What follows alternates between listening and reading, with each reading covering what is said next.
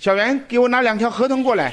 好嘞。正是河豚上市的时节，在被称为“河豚之乡”的江苏扬中，特级河豚烹饪大师孔庆普熟练地将油在大锅中烧热，放入河豚肝脏和春笋翻炒，然后跟这个熬制的河豚油煸炒一下，然后把这个河豚的这个油呢香味呢融进这个竹笋里面，然后再加鱼，那味道特别特别的鲜香。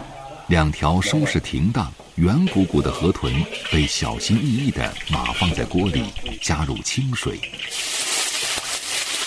大火煮开，改小火炖煮三十五到四十分钟。等不到端上桌，香味儿先飘过来，用筷子轻轻挑开鱼肉，顿时鲜香扑鼻，鱼白比刚出锅的豆腐花还要嫩。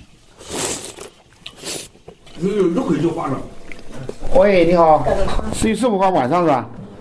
哦，二十五个人。哦，行行行。五十八岁的孔庆普打理着这家以河豚为招牌菜的餐厅，这个春天生意格外红火。尽管作为扬中河豚文化代表性传承人，做河豚的手艺在当地堪称一绝，他却总是不忘回味从前的味道。当年野生的河豚在村头烧河豚，村尾都能闻到香味儿，特别的鲜香。所以在我们这儿自古就一种说法：拼死吃河豚。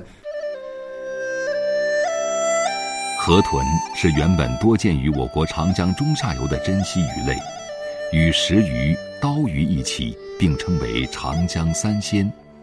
所谓“一朝食得河豚肉，终生不念天下鱼”。然而，如此美味却充满了神秘的危险。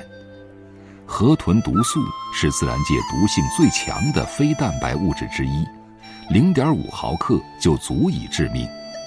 因此，河豚烹饪历来都有很多讲究。有河豚宰杀，挖眼睛啊，破肚啊。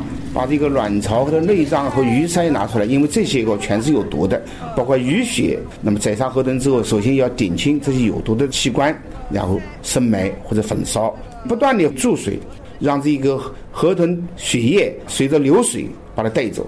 古时候在做河豚之前都要进行祈祷，都要进去烧上一炷香。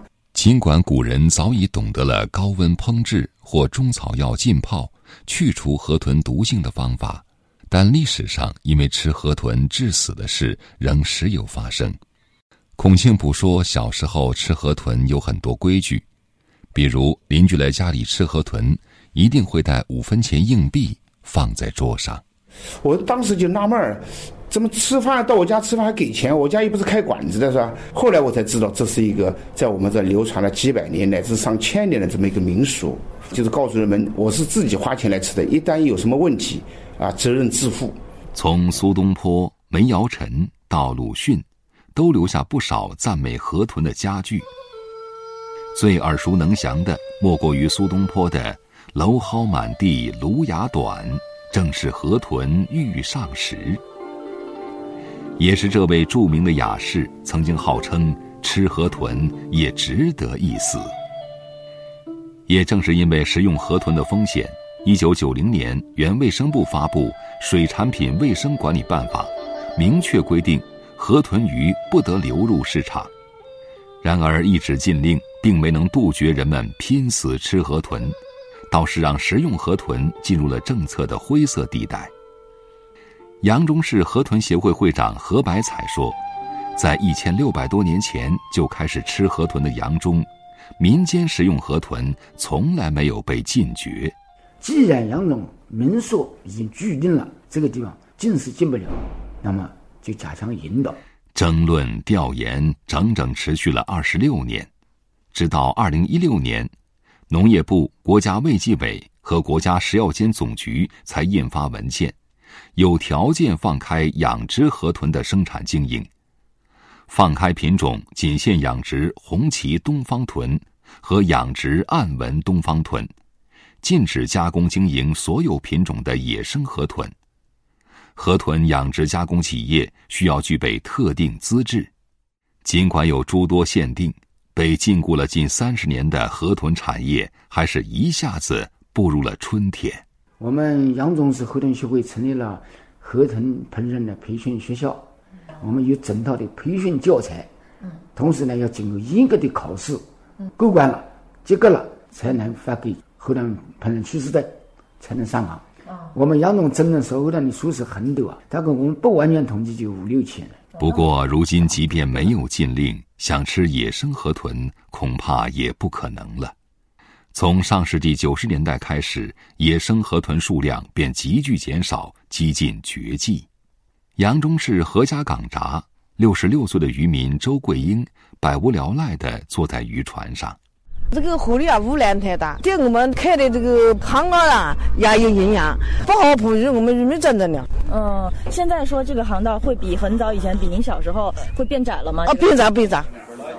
干杯！干杯！准备好我们那个。随着河豚养殖经营的合法化，如今在扬中品尝到河豚鱼并非难事。在淡水环境下养殖了三年的河豚，毒素含量也大大降低。还不到一年生野生河豚的百分之七，而在国家特级河豚烹饪师王世平看来，野生河豚经历了回游过程，其鲜美和滑嫩是养殖河豚无法相比的。呃，它的香味也好，它的肉质也好，因为它呃必须三年以上才能成鱼，是吃的食物是长江里的这些小鱼、小虾、小贝壳这一类的，它不是像。养殖场里面喂点饲料，美味背后更让人动情的是每年河豚上市时家族聚餐的回忆。我们家里吃河豚，这个每年清明节祭祀都是用河豚的那个。看到这个河豚在祭祀先人的时候，都回忆了几十年前和家人在一起吃河豚的那个一块块的那个河豚大块豆那种场景，和先人们在一起享受河豚的美味给我们带来的无比的快乐。每当这个时候，感到鼻子有点酸酸的。二零零四年以来，扬中市每年都会办河豚文化节。